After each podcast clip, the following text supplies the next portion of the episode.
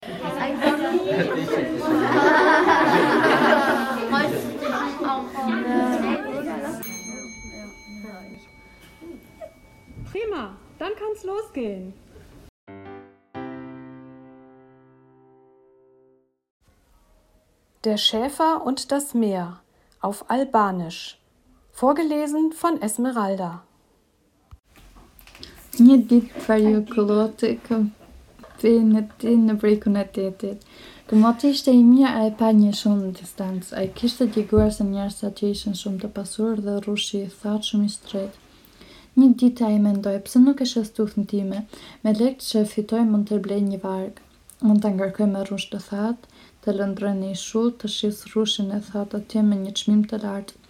Atëherë sigurisht që do fitoj shumë lekë. Mendova u bë. Bariu shiti kopenë e tij, bleu një varkë, e ngarkoi në buzë me rrush të thatë dhe u nis për të lundruar. Papritur erdhi një erë e ftohtë.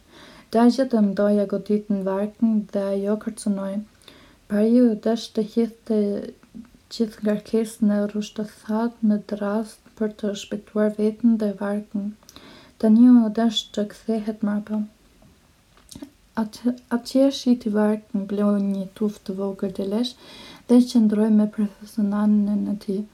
Një ditë një bari tjetër e vizitoi në bregun e detit. Bariu i dytë shikoi një ishull dhe tha, Mund të blej një varkë, ta ngarkoj me rrush të thatë dhe të lundroj për në ishull.